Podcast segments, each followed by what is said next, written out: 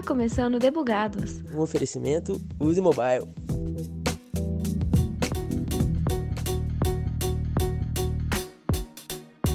E aí, squad? Eu sou Thaisa Bocardi e hoje venho com uma reflexão e especulação.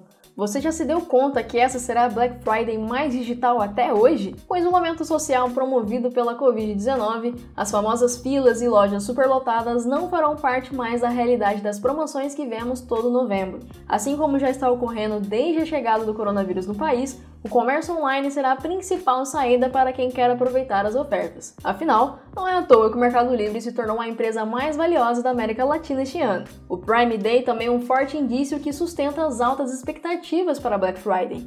A primeira edição aqui no Brasil dos descontos exclusivos para assinantes do Prime da Amazon rendeu tanto que ultrapassou as vendas da Amazon na Black Friday de 2019. A Abecom a Associação Brasileira de Comércio Eletrônico prevê que o faturamento do e-commerce brasileiro irá ultrapassar os 100 bilhões de reais este ano. E uma coisa temos certeza: as compras online aumentaram e muito. Não podemos deixar o e-commerce de lado nessa. Como aponta o Opinion Box e o Mobile Time, 85% dos brasileiros compram pelos seus smartphones.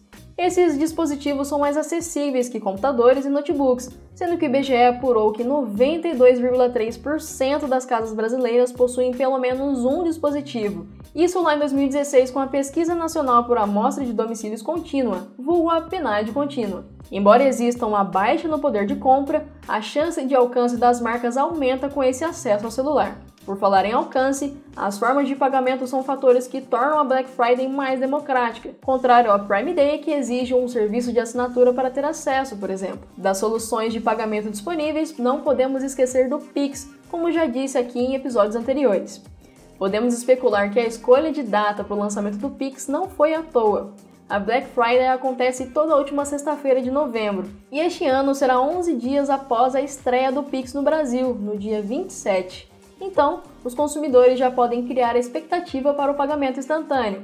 Afinal, mais de 24 milhões de chaves Pix já foram cadastradas, e esse número pode ser ainda maior quando estivermos próximos da Black Friday.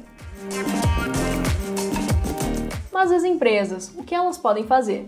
Temos aí alguns desafios para o comércio online: a atração e a retenção dos consumidores. Logo, uma saída estratégica é atender aos interesses dos clientes. A preferência pelo frete grátis é notória, o que exige um manejo entre as áreas de logística e o financeiro para atender à extensão e diversidade do país.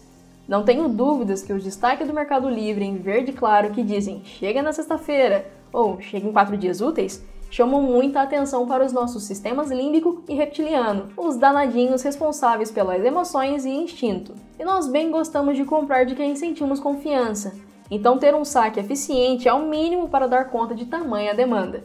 Nisso entramos num outro ponto importante no relacionamento com o cliente, que é a presença digital. Tendo em vista que a humanização das marcas estão virando tendência e trazendo engajamento, isso só mostra que as experiências diferenciadas e a proximidade com o público são importantes para as conversões e retenções dos clientes. Pode parecer senso comum, mas basta dar uma espiadinha no Instagram da Netflix e o Twitter da Nubank para perceber isso com seus próprios olhos.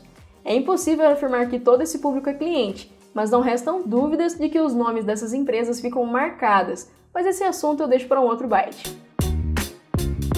Outro desafio de retenção tem a ver com os aplicativos. Como já comentei, 85% dos brasileiros compram pelo celular, então, o mínimo é que as empresas ou tenham um site otimizado para dispositivos móveis ou seus próprios aplicativos. Falando especificamente dos apps, existem dois destaques importantes a serem feitos para a retenção: a taxa de falha do app e o tamanho do arquivo. Quem nunca teve que sair deletando arquivos e aplicativos por falta de memória que atire a primeira pedra. E quem roda nessa escolha são os aplicativos que falham, os que são muito pesados ou que passam um pouco valor para o usuário. E a última coisa que os comerciantes querem é o aumento na taxa de desinstalação. Esse pacotão todo exige softs e hard skills envolvidas, tipo a galera de TI para dar suporte às plataformas e os marqueteiros para essas estratégias de atração e relacionamento com o público. Para a gente ter um panorama bacana de como tudo isso que falei está interligado, que tal olharmos para um caso para inspirar? Vamos lá! O Magazine Luiza não podia ficar de fora.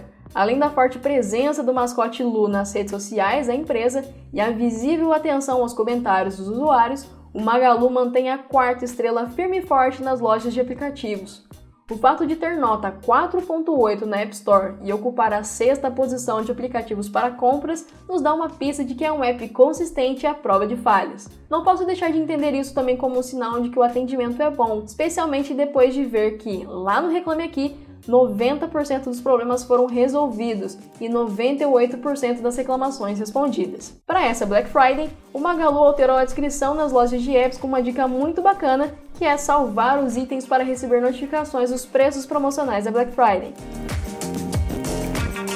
O resumo da ópera é: Teremos a Black Friday mais digital até o momento e os pilares da vida digital devem se sustentar para que as empresas deem conta do recado. Eu estou falando da presença online, atendimento ao cliente e a experiência. Nisso já podemos incluir servidores que vão dar conta da enxurrada de acessos, plataformas bem desenvolvidas e com baixas taxas de falhas, equipes de suporte e atendimento ao cliente, colaboradores bem alinhados com a cultura da empresa, dentre tantos outros pontos que irão cobrir as exigências do público. Vamos aguardar ansiosamente pela Black Friday e já preparar uma graninha para gastar no dia 27. É isso, pessoal. Zerei o backlog do dia, então tá na hora de despedir do squad. Falou!